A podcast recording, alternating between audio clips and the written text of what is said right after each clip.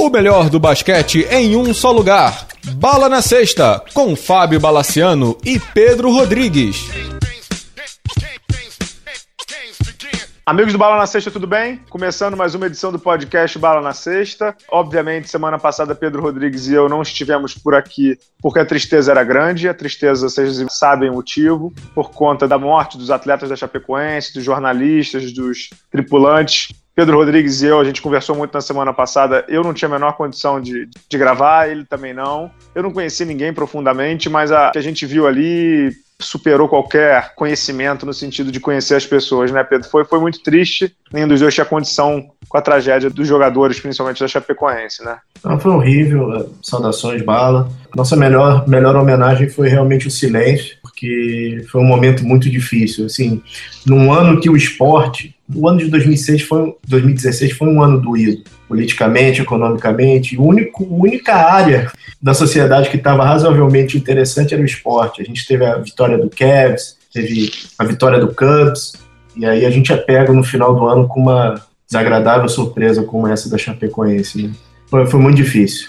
Foi, foi muito difícil. Acho que assim, é, para quem me conhece, eu sou até um pouco, um pouco frio, né, nessas reações. Não, não em relação à morte, claro, mas dificilmente eu, eu me emociono tanto assim, né? Eu não sou tão emocional nesse tipo de coisa, mas na, acho que foi de segunda para terça, não foi isso, Pedro? Foi terça-feira, foi o dia que a gente tentou gravar, foi terça-feira. É, terça-feira, mas o Jornal Nacional foi de terça-noite, não foi isso? Isso, isso, é aquele Jornal Nacional de uma hora e meia. É, aquele Jornal Nacional de uma hora e meia eu, eu tava vendo lá em casa com a minha esposa o Jornal Nacional deitado no sofá, eu não, eu não consegui levantar depois, assim. É, não consegui levantar, não consegui jantar, não consegui comer, aquele dia foi realmente muito triste, assim. E você, você queria citar como nó na garganta bateu em todo mundo e um exemplo de força, né, Pedro? Na terça-feira, no dia que ocorreu o acidente, tinha jogo do NBB. Eu queria enaltecer o trabalho do narrador Odinei Ribeiro e o comentarista Renatinho, que foram extremamente profissionais. O Odinei estava visivelmente emocionado, queria dar os parabéns para ele, queria dar um abraço nele, porque. Que eles conseguiram fazer o jogo, né? Eles conseguiram fazer o jogo. Foi, foi impressionante. Eu não sei se eu te falei isso, eu trabalhei pouco tempo, mas trabalhei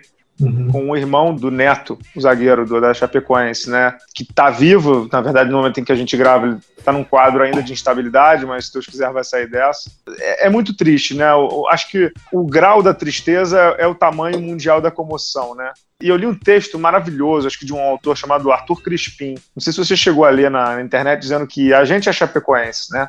Uhum. É, a, gente, a gente vive nisso, né? A gente não é o, o LeBron James, a gente não é o Spurs, né? A gente é a chapecoense que nasce pequeno, tenta crescer, leva umas porradas da vida, precisa do 13 terceiro, entendeu? Disputa uma Sul-Americana final às duras penas, com o goleiro defendendo quatro pênaltis, entendeu? É, a gente é Chapecoense, é um texto maravilhoso que está aí na internet rolando, do Arthur Crispim, o autor. É um texto que é isso, né, Pedro? Acho que é, é muito por aí mesmo, né? É, e é engraçado que, assim, são, não são pessoas do nosso círculo social, mas são pessoas do nosso convívio. Uhum. Quando você vê a lista, por exemplo, assim, Caio Júnior, assim, caramba, o Caio Júnior faleceu, cara. Uhum. Foi muito difícil, foi, foi difícil de gerir aqui. Ué, Kleber Santana, quantos jogos eu vi do Kleber Santana Exato. É, no Maracanã, assim, ele jogando pelo São Paulo, depois jogando pelo Havaí, depois jogando pelo Flamengo. pela própria Chapecoense, pelo uhum. Flamengo. Então, assim, por mais que não tenha a proximidade do convívio, tem a proximidade de caras que você, que a gente gosta de futebol, né? É, exato. Que a gente acompanha. E você falou, Caio Júnior treinou Flamengo e Botafogo, então, uhum. e era figura, para quem mora aí perto de você, Tava uhum. sempre no Leblon, na zona sul do Rio, andando pela praia, com Abel, inclusive, que agora voltou a dirigir o Fluminense. Uhum. Andavam ali na praia, estavam sempre ali no mesmo calçadão. Então, eram pessoas que conviviam, né? É muito triste, cara, é muito triste. E queria destacar também, para a gente falar de basquete, a mãe do goleiro Danilo, né? Naquela cena. Cara, que, é, que, que, que, coisa é, fantástica, cara. É, no momento em que eu falo contigo, eu tô arrepiado, porque é. aquela cena é tocante da, dela. Uhum. A mãe que perde um filho num acidente consegue tentar é, confortar um repórter, né? Repórter uhum. Guido Nunes, do Sport TV, que estava ali num, também num esforço hercúleo, porque tinha perdido companheiros, e ela deu um abraço apertado nele. Coisa de cinema, né, Pedro? Assim, é, vou dizer uma coisa super, super exagerada, mas parece que Chapecó é, é a capital onde aparente, não, não, sei se é aparentemente, que eu não conheço, mas assim, de pessoas maneiras, né? Acho que a cidade de Chapecó entra no, no, no mundo né, como cidade das coisas legais, né? Porque você viu o número de jogadores falando uhum. que, que, iam passar o fim de ano lá, que se sentiam felizes na, na cidade. Então, acho que é por aí que a gente vai sair, a cidade de Chapecó vai passar, né, para a história, né? E assim, é, finalmente as nossas confederações estão tomando uma decisão, né? Vai ter um amistoso Brasil e Colômbia com a renda toda para os familiares do, dos falecidos. Assim, é... É, e falando em Colômbia, é. para a gente falar de NBA, para a gente passar e falar de NBA, que time esse Atlético Nacional, né? Que, e, e, que povo colombiano, né? Eu, eu queria, que... eu queria lembrar que a Colômbia era um país em guerra, em guerra, há 30 anos atrás. Uhum. As instituições colombianas hoje parecem muito mais sólidas que as brasileiras.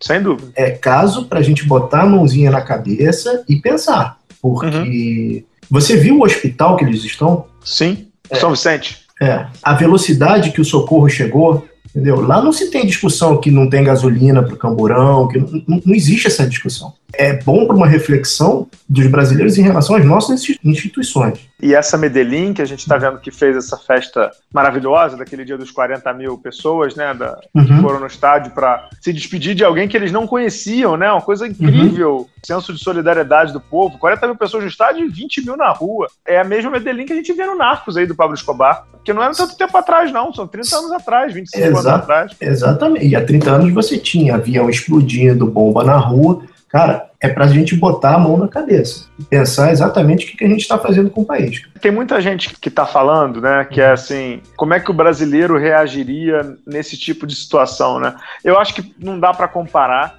porque a gente não viveu. Eu acho que não é bom porque a gente não quer viver. E também não quer dizer que a gente não faria, porque não é isso. Mas que o povo colombiano tá dando um show de bola, tá dando. É, foi, foi um. Assim, a minha primeira convivência com o Atlético Nacional, você, não vai lembrar, foi quando o Vasco jogou a Libertadores. Eu lembro que tem uma história famosa que o Eurico bateu boca com o Pablo Escobar. Exatamente. E era, era um time dos traficantes, cara. Assim, isso foi na década de 90. Foi no ano que o Vasco ganhou aquele Campeonato Brasileiro com gol do Sorato, que o Vasco jogou no ano seguinte, isso, 90, ano, 89. ano seguinte, isso, o Eurico conseguiu, assim, eles foram jogar lá em Medellín, eles não tinham condição de jogar, assim, tinham caras armados dentro do vestiário, não sei o quê, e foi esse mesmo estádio que teve a, a, a festa. Então, assim, é, é, é pra gente pensar, é pra gente pensar. Sem dúvida, e uma discussão entre Eurico e Pablo Escobar, digamos que não é das mais amistosas, né? Verdade. Vamos pro basquete, cara. Vamos, vamos de NBA? Vamos. NBA. Pedro, essa temporada, estava discutindo aqui um pouco antes do programa, é, antes de a gente entrar nas peculiaridades, essa temporada tem nome e sobrenome camisa zero, não tem, Pedro? Ponto zero, né? É o ground zero. Tem, tem sim. Nosso bravo Russell Westbrook, né, cara? O homem triple-double, né? É, o Homem Triple Double, eu falei com o Rob Porto nessa segunda-feira, quando a gente grava, o Rob Porto, ah, o único que é o Mr. Triple Double é o Oscar Robertson, claro, porque ele é o, o cara que realmente ainda detém a única média de Triple Double da história da NBA, 61, 62, mas o Russell Westbrook, no momento em que a gente grava, já tem a média de, de triplos duplos, em 21 jogos tem 10 triplos duplos, vem de 5 consecutivos, algo que só aquele 23, né? Você sabe quem é aquele 23, né? Só aquele 23 fez em 1989. Tá com mais de 30 pontos por jogo de média. Tá levando o Oklahoma City Thunder à quinta colocação do Oeste, o que para um elenco não mais do que mediano é um feito. É, Pedro, sabe o que, me, o, o, que ainda me assusta nessa coisa toda? O quê? Que ainda tem gente que critica o Westbrook aqui no Brasil. ah, mas deixa, né, Bala? Isso sempre tem. Isso é... Meu único porém em relação ao Westbrook tem mais a ver com o time.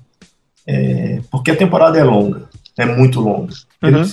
Eu não tenho dúvida que ele vai continuar nessa intensidade. Nem é, eu tenho. A questão é como ele chega no playoff, né? Pois é, mas isso está no texto que vai ao ar nessa terça-feira. Muita gente, quando estiver ouvindo, já vai ter lido o texto, eu espero. É que assim, Pedro, chegar no playoff pro Oklahoma City Thunder é a vitória. Entendeu? Essa questão de como ele vai chegar no playoff, na minha concepção, importa muito pouco, porque pro Oklahoma o negócio é chegar, entendeu? Uhum. Na minha concepção, assim, o mais difícil pro Oklahoma é chegar. Como ele vai chegar, se vai ter fôlego, se não vai ter fôlego. Cara, ele tá levando um elenco. Olha o time titular dele. É André Robertson. é, é isso mesmo. É André Robertson, que até ontem não sabia arremessar. E agora tá melhorando um pouquinho. Vitor Oladipo, que era era para ser o franchise player do Orlando, e o Orlando, o Orlando trocou o que era para ser o franchise player dele pelo Ibaka, que não é nenhum fenômeno. E uhum. trocou um pique, né? Também. Uhum. Então, e dois quase calouros, o, o Adams e o, que é, e o outro que é calouro mesmo, que é o Sabonis. Então, Pedro, chegar no playoff pro Westbrook já é a vitória. É, eu, eu acho que uma vez, pelo nível de competitividade dele, chegar no playoff não é só o suficiente, não, cara. Eu não, acho não, que... não. Tô dizendo pra ele. É. Tô dizendo pra esse Oklahoma, chegar no playoff é o objetivo. Uhum. Entendeu? Pra ele, não. O cara é um maníaco. Pra ele, o objetivo é ganhar a NBA. A gente sabe que, que é quase impossível, mas pra ele, o objetivo é ganhar. Mas pro Oklahoma, estar no playoff, pra mim, já é a grande vitória. E assim, aplausos para o Billy Donovan, cara. Exatamente, também está citado no texto. Aplausos para o Billy Donovan, porque assim, segurar um jogador com uma intensidade dessa é, direto durante a temporada não é fácil. A gente lembra daquela época do Scott Brooks, como o Oklahoma entrava num, num parafuso e não conseguia sair não vê isso acontecendo com o time. Né? E, e, tem alguns pontos de destaque sobre o Billy Donovan e sobre isso que falou do Brooks também. Primeiro, toda possibilidade que ele tem de segurar minutos do Westbrook, ele tira. Uhum. Né? Ou seja, sei lá, abriu 10, 15 pontos, ele tira e vê até onde ele pode segurar. Ele tá tirando, tá tirando. Tá... Eu sei que ah, o cara joga 37, 38 minutos, mas toda vez que é possível, ele vai lá e tira, né? Porque uhum. também ele tá pensando na frente. Outra coisa, ele conseguiu dar, um, dar uma. Porque é aquilo que a gente já tinha falado também, eu lembro que a gente comentou isso. O Duran é uma gente boa, de vestiário, não sei o quê. O Westbrook é um maníaco obsessivo. E o maníaco obsessivo, nem sempre para quem é para quem tá do lado, ele é uma pessoa agradável. Não, não é. Porque ele vai cobrar. E o Billy Donovan tá conseguindo controlar isso, porque que...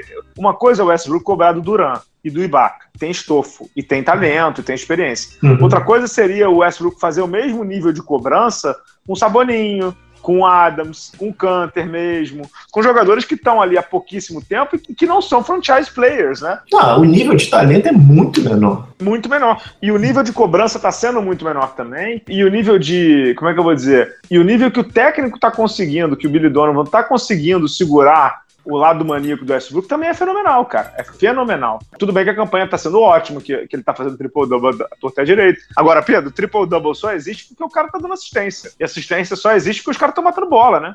Exatamente. E é engraçado, porque se, é, se terminasse hoje, ele pegaria o Grizzlies, né? Eu acho que ele teria grande chance de passar pelo menos pelo segundo round aí, né? Não, pegaria o Grizzlies não, ele tá em quinto. Ele pegaria, o, ele pegaria o, o Houston, que é o quarto. Ah, verdade também é de outro mania. Então, ele dá, dá jogo, né? É, dá jogo, dá jogo. Agora, é, coisa interessante, o Oladipo, que era um cara que já estava no banco do Orlando, do Fournier e do Alfred Payton, sabe qual é a média do Oladipo? Não. Sem consultar, 17 pontos por jogo, é uma baita média. A ideia dele era essa, né? Até mesmo quando, quando ele foi, quando ele foi trocado, quando o Durão ainda estava na, na, equipe, ele era para ser um, uma, uma, uma, válvula de escape ofensiva, né? Uhum. Isso é o que se espera dele, do, até mesmo como, como jogador, né?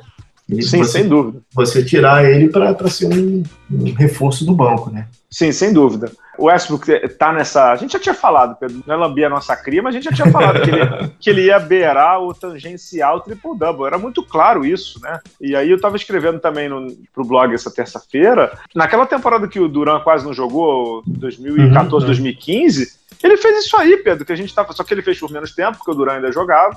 E, mas ele fez isso aí mesmo, de triple-double em sequência, cara. E machucado, né? Lembra que ele tava todo quebrado naquela época, né? Todo quebrado. Bom, NBA, você tem mais alguma coisa no cardápio? Você estava comentando antes do programa que essa é a temporada que, que você está mais se divertindo desde que a gente começou a gravar, ah, né? Desde... Eu vou te falar, a gente está agora com um quarto da temporada já foi, já estamos com 25% dos jogos é, uhum. completados. Eu vou te falar, cara, há muito tempo eu não vejo uma NBA tão divertida, cara. Times assim que são. não tem um nível de talento como o 76ers, são legais de ver. O Nets, uhum. cara. O Nets, assim, é um trabalho fantástico do, do general manager ali, do, do técnico. É, dos técnicos, porque é um do time sem, é, assim, eles vão no máximo do talento deles, entendeu? É, é, é um time legal de ver jogar pelo lado do, do Oeste, o Pelicans agora tá ganhando uma sobrevidazinha, tá ganhando alguns jogos, isso é legal. Com o Nuggets Holiday, né? também né? não emplacou ainda na temporada, mas também é um time legal de se ver. Uhum. E, cara, o Sacramento é sempre diversão, né? É, aliás, falando do Sacramento, o, o nosso bravo Matt Barnes tá pronto para ser preso, né?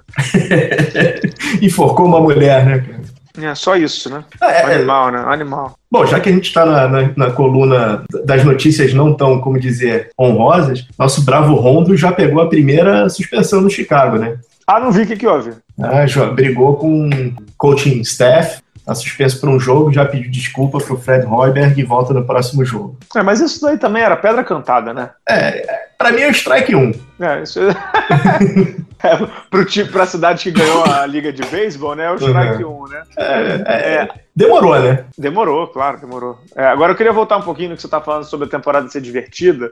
eu acho que dá para explicar muito desse divertimento aí por alguns fatores, né, Pedro? Primeiro porque tá tendo muito ponto, né? Uhum, uhum. É, a média dos times tá. Tem, acho que tem 15 times com mais de 100 pontos por jogo, né? Se não me engano, eu tava vendo essa estatística outro dia, muita coisa. Uhum. Segundo, que não tem defesa, né? É, não tem, não tem, não tem defesa. Eu sei que podem argumentar que, uhum. ah, não sei o que, não tem defesa. Eu sei que, eu sei que desde sempre playoff se marca mais. Uhum. Eu sei, isso é uma coisa que eu sei.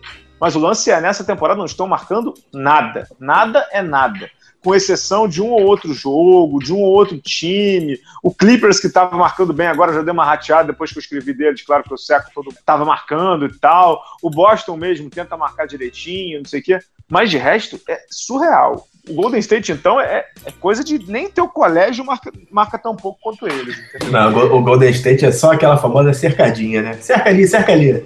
É, só tem um que marca, que é o que chuta, né? Que é o Draymond uhum. Green. Uhum. Que também já tá doido para ser suspenso, né? Em breve ele tá pedindo, não tá?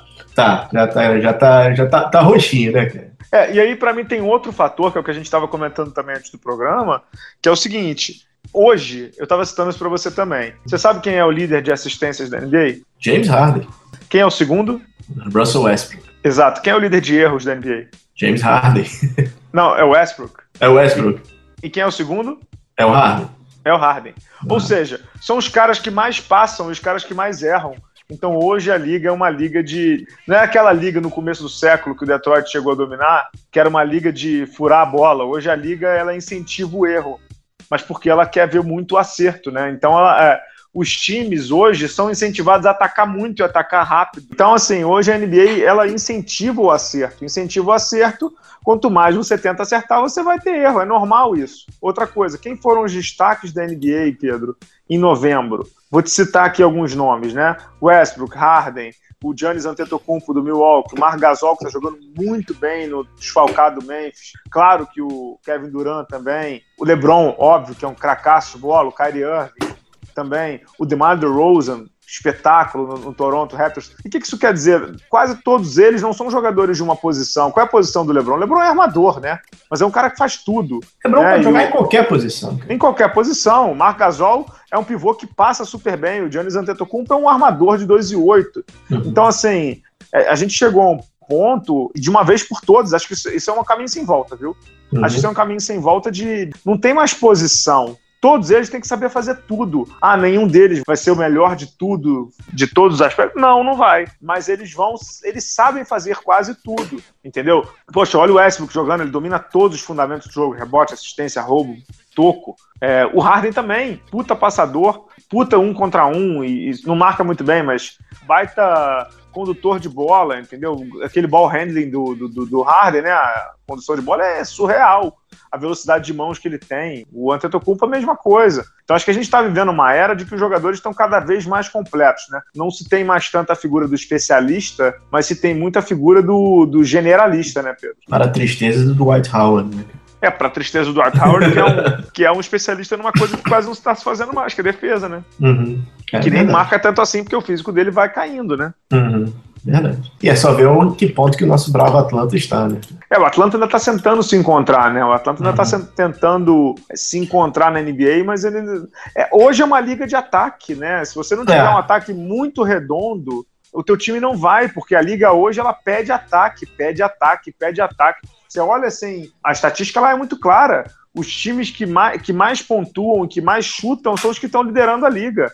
Que é o Cavs no, no leste, que é o Houston e o Golden State e o, o San Antonio mesmo, que está tentando a melhor formação no Oeste. O próprio Lakers mesmo, que tem, uhum. que tem surpreendido, tem surpreendido porque pontua muito. É, acho que é por aí. O único que distou a turma e que tem um potencial ofensivo muito bom é o nosso Bravo Wizards. Né? O que, que tá, tem? Tá muito mal, né? É, mas tá muito mal também porque os caras ali não estão se entendendo, né? O John Wall e o Bradley Bill ali estão se bicando, né? Eles, eles se detestam, né? Parece que é um, é um vestiário tóxico ali, né? É, e aí eu te pergunto, o que hum. você faria?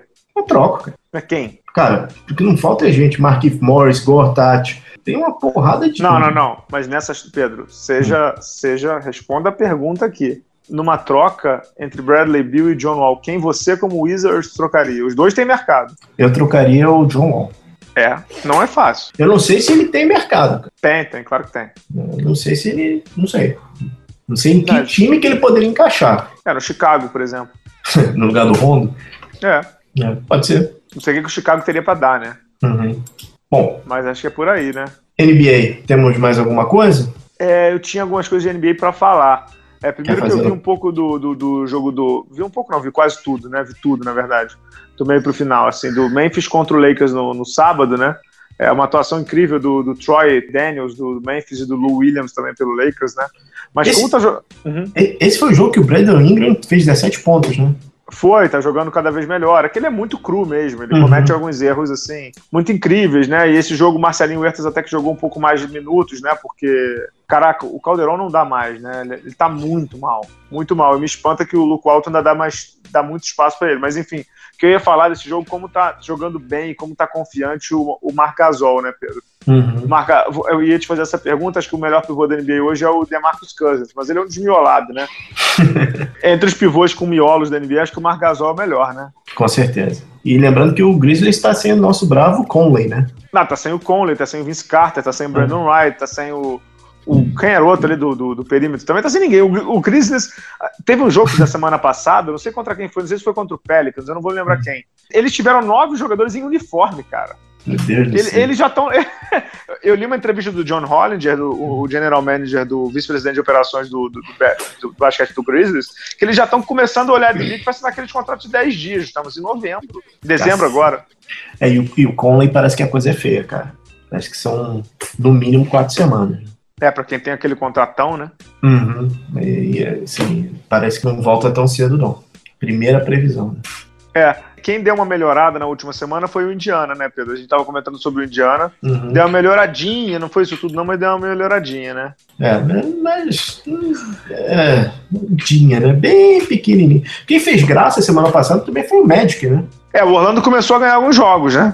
Ganhou do, do, San Antônio lá, né? Ganhou, não, ganhou do San Antônio lá. E não sei se você viu o que, que, que, o Frank Vogel já fez. Não sei se você chegou a ver. Não. O DJ Augustin de titular e o Biombo também. Ele, ele botou no banco. Eu não sei se foi um ou dois jogos, mas assim, semana passada ele fez isso. Ele botou o, o Efford Payton no banco uhum. e o Vucevic também. É, tava jogando com Ibaka e Biombo. Que garrafão, hein?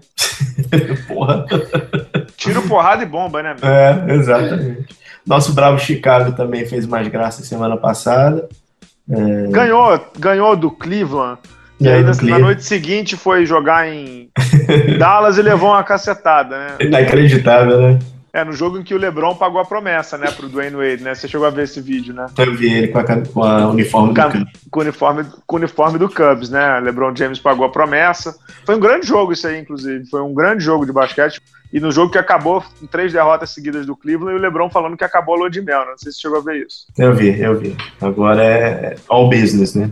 É, porque acontece com todo time campeão, né, Pedro? Todo time campeão meio que começa a temporada seguinte meio que em, em marcha lenta, né? Uhum. Só que o Cleveland, o LeBron sabe que para ganhar do Golden State numa eventual final, vai precisar do mando de quadra. E, e, assim, é muito mais tranquilo você conseguir o um mando de quadra no leste do que no oeste. Então o Cleveland é. não, eu sei que não, perder do Chicago não é nenhum mico e não é nenhum mole, mas ele não pode entrar numa espiral de três derrotas seguidas, né? Não, e assim, o, rec o recorde dele fora, apesar de ser positivo ainda, é muito ruim. É 4 e 3, É pouco. É pouco. Eles, eles já perderam duas em casa, entendeu? Para um time campeão, pelo elenco que tem, pela posição que eles querem defender, é complicado. Sem dúvida. Algo é... mais de NBA, Pedro? Bala, sabe quem se aposentou? Quem, Pedro Rodrigues? Kevin Martin, lembra? Jogava no Sacramento, jogou no, com Mike Bibby. Jogou no Minnesota. No, no, Minnesota. Lembra do arremesso? Bom jogador. Era bom é, jogador. Lembra do arremesso dele, cara?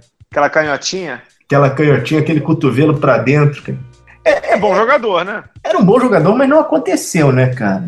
Assim, ele, ele começou muito bem com aquelas médias de 16 pontos, depois ele deu uma sumida forte, né? Cara? Ele chegou aí pro Spurs, não foi ano passado? É, acho que ele chegou a... É verdade, é, é, sim. Chegou. E ele nem é tão velho assim, não, hein, Pedro? 31, Bala. É, então. 31, novinho. Eu, eu lembrei dele porque, cara, eu, eu, sou fanático por, por arremesso. Ele tem um, arremesso, um dos arremessos mais estranhos da liga, né? É, tinha, né? Tinha, né? Agora não tem mais. tinha, tinha. Vamos pro intervalo? Vamos pro intervalo, a gente volta pra, com os destaques do basquete brasileiro.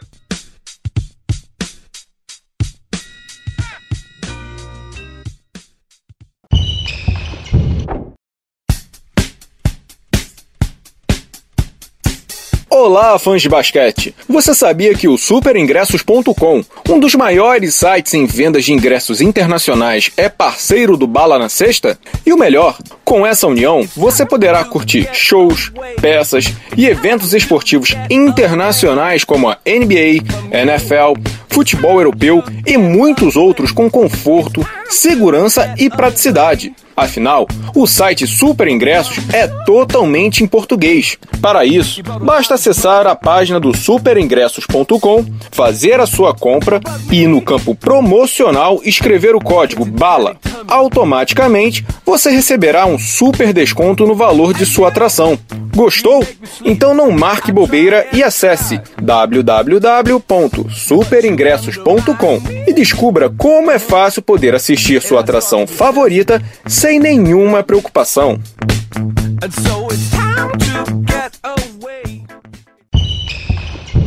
NBB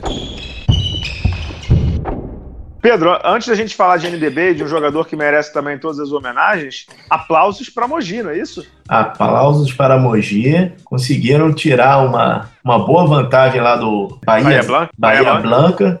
Conseguiram se recuperar de um segundo quarto horroroso e fecharam a série em 3 a 0 cara. 3 a 0 Mogi campeão da Liga Sul-Americana dois torneios jogados, Campeonato Paulista e Liga Sul-Americana, dois títulos para o time do Garrinha primeiro título internacional da história de Mogi, venceu o time do irmão do Ginoble, né, o Bahia Blanca, que é um time de moleques, né, time de garotos, muitos Olha, bons jogadores jovens. Tem, eh, se não me engano, tem aquele, tem um ala, aquele Volet. Vaulé, Vaulé. Vaulé. Bom jogador, cara.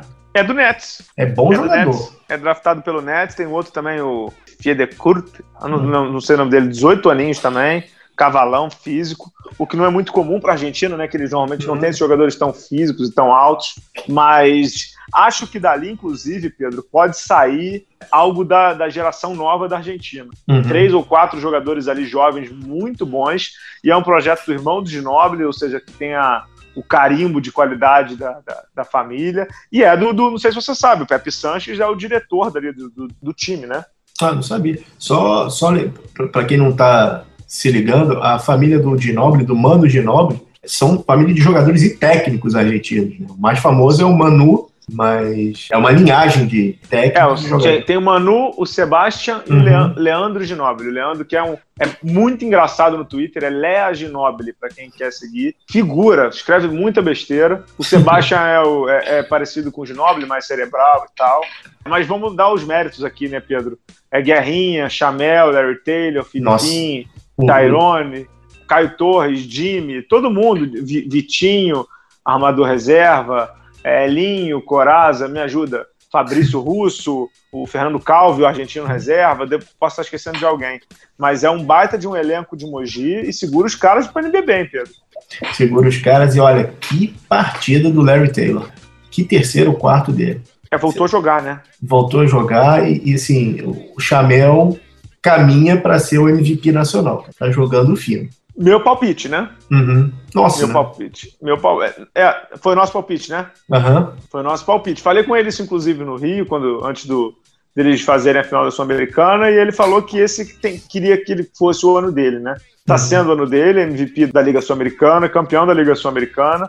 É, Chamel agora, o único título que o Chamel não tem no Brasil é o NBB porque ele já tem a Liga das Américas pelo Pinheiros, agora tem a Liga Sul-Americana pelo Mogi, tem Paulista pelo Pinheiros e por Mogi. O único título que o Chamel não tem é o NBB. O Chamel, inclusive, nunca jogou uma final de NBB.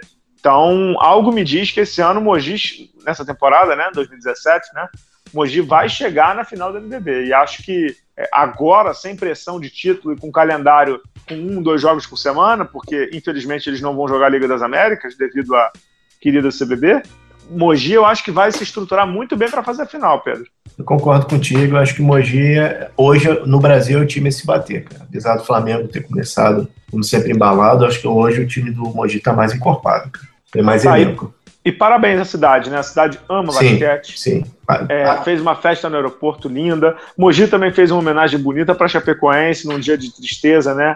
Eles fizeram homenagem para Chapecoense, então eu acho que assim, até escrevi no blog, você concorda comigo. A gente falou isso, né, Pedro, antes de começar a temporada. Mogi precisava de título, né? Porque projetos aqui no Brasil não são projetos esportivos, são projetos de vitórias, né? Não, eles, precisavam, eles, precisavam, ganhar, né? Eles precisavam, como o americano fala, precisavam tirar o peso das costas, né, cara? E, e eles conseguiram com louvor. Agora, o Guerrinha, com perdão do, da palavra, o Guerrinha pagou um esporro no terceiro período. Até meu, tinha que pagar, né? Até meu filho sentou direito, cara.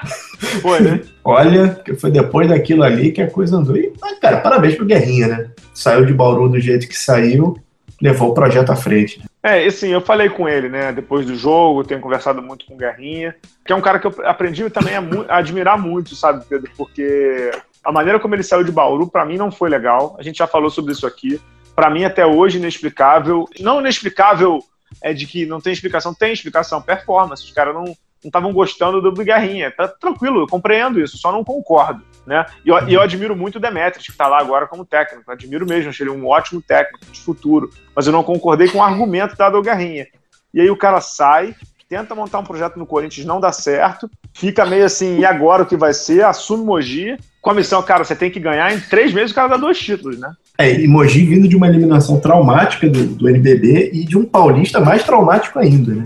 É, do ano passado, você diz, né? Que perdeu é. para São José, jogo 5 em casa, né? É, exatamente. Sem dúvida, sem dúvida, é um feito e tanto. Na minha opinião, o Mogi faz a final do NBB, ah, provavelmente contra o Flamengo, a gente já falou, mas é bom ficar de olho nos caras, que o elenco deles é numeroso. Daqui a pouco o Gerson tá de volta aí, que é um ala pivô bem forte. O Mogi tem 8, 9 jogadores, ele 10 jogadores para rodar e o Guerrinha vai fazer essa rotação aí bem para chegar forte nos playoffs. Só anotar. É isso aí, concordo inteiramente contigo. Dois assuntos que eu queria falar contigo para fechar. Hum. Primeiro é o seguinte, gente, vamos primeiro para não para coisa boa, vamos primeiro para outra. Tem um cara no NBB que tá pela bola 7, né? Você sabe quem é? Quem? O Cristiano, técnico do Vasco. Cristiano, técnico do Vasco. O Vasco não começou bem o NBB, perdeu jogos que acreditava que não ia perder, por exemplo, para Campo Mourão em casa, levou uma surra de Bauru, jogando muito mal no interior de São Paulo, ganhou de Franca a duras penas no jogo que o Nezinho, inclusive, zerou.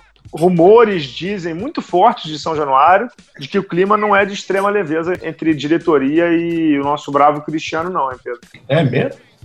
Eu não acho esse começo do Vasco tão ruim, não, cara. Sinceramente, não.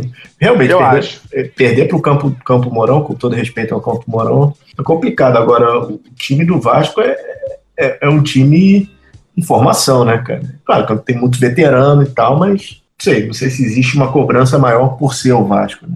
É, tem uma cobrança maior por ser o Vasco, mas assim, os jogos que eu vi do Vasco eu não gostei. Os jogos que eu vi do Vasco eu achei um time muito pouco estruturado na defesa e com um ataque muito voltado para o jogo de perimar, muito é muito mesmo. Isso que tem Murilo e Bruno Fioroto, né? Então, não, não me agradou muito, não. Óbvio que se você ah, você demitiria? Não, não demitiria, porque eu acho que ele precisa de tempo. O Cristiano também. O Vasco é um time calouro no NBB e o Cristiano é um técnico calouro de NBB.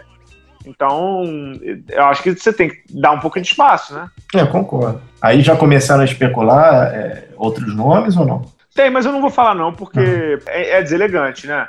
Uhum. É deselegante com um profissional que tá lá, né? Mas já tem nomes aí, depois eu te conto. Não, não acho elegante a gente ficar falando aqui, inclusive é, especulações assim com alguém empregado é muito feio, né?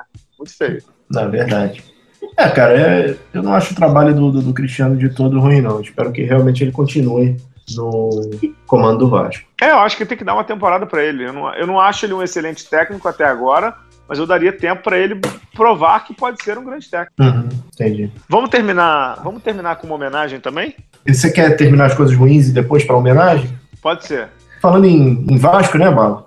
Hoje estamos gravando. Lá vem, né, Pedro? Lá vem. É, cara, é, é falando que a gente tem que repensar as coisas. A gente está gravando numa segunda-feira, são 10 para as 10 da noite. Existe a grande possibilidade do Campeonato Carioca de Basquete, que, era para ser, que é para ser decidido entre Flamengo e Vasco, ser decidido no WO. E aí, pra Bala? Tá, pra, não, calma, antes de você mandar o E aí, Bala, dá, dá a notícia completa. Para quem tá ouvindo que não é do Rio, que não tá se ligando, explica aí o que aconteceu. Vamos lá, Flamengo e Vasco foram fazer a final, melhor de três. O Flamengo foi punido com dois jogos com portão fechado por conta da confusão no seu primeiro Flamengo e Vasco. E do, jogou. Do, do primeiro da fase É, da é. fase regular. Uhum foi punido da fase regular, jogou o primeiro jogo da final sem torcida, não foi isso? Foi sem torcida. Sem torcida, o Vasco jogou o segundo com torcida, e aí tinha um impasse de onde seria o jogo primeiro e depois se teria torcida ou não. O Flamengo conseguiu uma liminar liberando o jogo pro Tijuca e com torcida única. E aí o Vasco, no último fim de semana, numa carta do, do Eurico Miranda, do presidente Eurico Miranda,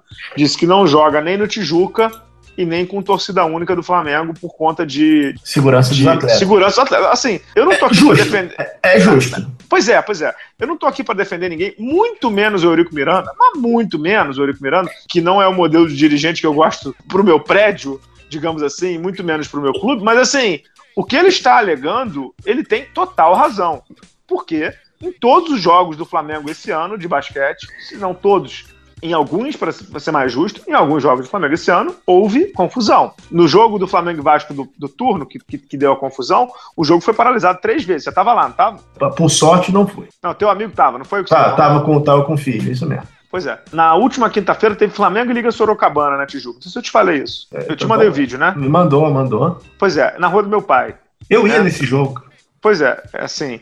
Eu não tenho ido, principalmente de noite, por causa disso. Por conta uhum. de segurança. Ah, é medroso. Pode ser, beleza, tranquilo. Pode me chamar de medroso. Mas eu sou casado, você é casado e tem filho, né? Eu acho que uhum. tem coisas que valem um pouco mais do que um jogo de basquete. E assim, na saída do jogo, que deviam ter umas 500 pessoas, 400 pessoas, se tanto, teve confusão da torcida do Flamengo. Então, assim, é, o Eurico Miranda é maluco, é um bufão, é o que você quiser. Pode, podem adjetivá-lo como vocês quiserem mas o que ele está alegando de falta de segurança e de perigo para os jogadores é real, não é real. Concorda comigo, né? Não, concordo inteiramente com você. É exatamente isso. E aí a gente caminha para o campeonato decidido pelo WO, né? E aí depois. É, ou, tribunal, ou pelo né? WO, é, ou pelo WO, ou pelo tribunal, ou pelo tapetão. O fato é, o, o campeonato carioca que a gente esperava que fosse uma grande celebração, porque teve Vasco, teve Flamengo, teve Macaé, time GNBB e teve também Botafogo, ou seja, três times de NBB e, e, três times de camisa, termina de um jeito bizarro. Termina de um jeito bizarro, o que prova também algumas coisas, assim. É, coisas que eu tenho Eu converso muito com meu irmão, né? É, a gente está chegando ao final de um ano olímpico, né, Pedro? Em que, em que um, a gente não consegue usar nenhuma instalação olímpica. Porque o Maracanã está nesse impasse, para quem não é do Rio. A gente não sabe quem vai ficar com o Maracanã, porque o governo não quer ficar porque é custo. A Odebrecht, coitado, faliu. Coitada não, mas faliu não tem nenhuma empresa que quer ficar com o Maracanã porque o custo é alto. A Arena da Barra, lá da HSBC Arena, está sempre virou, tendo show. Virou colégio. Virou colégio. O Parque Olímpico está sempre fechado. O Maracanãzinho não abre para nada. Então vem cá, assim, para que, que teve esse, é, a Olimpíada? Para deixar o ginásio fechado depois ou é da população? Entendeu? É, é muito absurdo, na minha concepção é muito absurdo. O que acontece aqui no Rio de Janeiro, para quem não é do Rio de Janeiro, assim, o Maracanãzinho está sendo usado pelo Flamengo em todos os jogos não é usado por uma questão chamada custo. E não é custo porque os custos realmente são muito altos. Pelo que o Flamengo uma vez contou, era papo de 30 mil reais para ver o Maracanãzinho. Deu 30 mil reais num jogo de basquete é muito difícil, né? Fala. Notícia de última hora, cara. Hum, da Arena. Saiu a Arena. Saiu a última licença para o Flamengo construir a Arena Multiuso. É, eu sei, botei no Twitter isso lá. Botei isso no Twitter lá. O Alexandre Pova mandou uma mensagem dizendo que saiu. Uhum. Para quem não sabe, vai ser a. Acho que é a Arena McDonald's, né? Arena o McDonald's. Vai, o Flamengo vai poder construir um ginásio ali na Gávea de 4, 5 mil pessoas. 3.400. 3.400 pessoas. Ótimo, ótimo ginásio, ótimo público. O Flamengo, quando for jogar final de NBB, obviamente vai jogar na HSBC Arena ou em algum lugar que esteja disponível, mas para jogos contra Liga Sorocabana, é Paulistano, Pinheiros, to, na verdade todos os jogos de fase de classificação de NBB, né, Pedro? Uhum, uhum. Vai poder jogar ali, né? Que é a sua casa. Olha, tô impressionado, cara. É, e já emendando, já emendando uma coisa na outra, será que vão chamar o ginásio de Marcelinho Machado, não? É o mínimo, né, Bal? É o mínimo, né? Eu acho, para quem não sabe, no último sábado, Marcelinho Machado, no jogo contra o Paulistano, vitória do Flamengo. É, o Marcelinho Machado completou 10 mil pontos com a camisa do Flamengo, não só em NBB, que ele também jogou Nacional da CBB e outras competições. 10 mil pontos com a camisa do Flamengo. É uma marca e tanto para o basquete brasileiro, é uma marca e tanto para o Marcelinho Machado. tem que ser reverenciado. É o maior jogador da, disparado da história do basquete do Flamengo. A única coisa que me chamou a atenção é que o jogo não parou, né, Pedro? O jogo não parou, é, teve uma placa no, no intervalo, mas, cara, perdeu-se uma oportunidade ali, né, Bala? Era um jogo de, era um jogo de TV, né? Era um uhum. jogo de, de TV com rede bandeirante, né? De reverenciar um ídolo, um cara de 40 anos, já tem uma década de Flamengo, que tem um punhado de títulos, campeão mundial, campeão de Américas, de NBB bilhões de vezes. Acho é, que perdeu-se uma é, oportunidade, né? É o maior jogador de basquete do, do, do Flamengo, né? E olha que o Flamengo tem lendas jogando, mas ele, ele é. E assim, a gente já comentou no programa passado como ele tá bem, entendeu? Como ele. É, ele tomou a posição tá... da juventude, né? Uhum, ele tá muito bem. Tá muito bem. O Neto tá tendo que é, botar os veteranos para jogar muito tempo, cara, e ele tá respondendo com louvor, entendeu? Tá, tá muito bem, merece homenagem, parabéns para ele. Podemos encerrar em alto, em alto nível, né? Como diz um amigo meu que é rubro-negro, as pessoas ficam vangloriando o Stephen Curry, que meteu 11, não sei quantas bolas. Marcelinho Machado no jogo contra São José meteu 16, meu amigo, que ele meteu 60 e... 63 pontos, se não me engano, 63, 61, que é o recorde da história da NBB, né? É, é, ele, ele para para basquete brasileiro e para o Flamengo, ele é, um, ele é um mito mesmo, né? É, ele é um mito e parabéns a ele. É isso aí. Voltamos semana que vem, Pedro? Voltamos semana que vem. Com... Voltamos semana que vem. E só lembrando que teremos especial de Natal com jogos da NBA. Uhum. E também nosso especial de fim de ano, né? Com um convidado especial que calma, não revelaremos ainda, né? Exatamente, exatamente. Voltaremos para esse fim de ano e tem muito programa, tem muita coisa para comentar ainda. Agradecer aí, Pedro, a nossa estação Indora, ao Pedro Amorim, pela edição mais uma vez do programa. Voltamos na próxima semana, Pedro, se Deus quiser. Fechado, Bala. Até a próxima, pessoal. Tchau, tchau.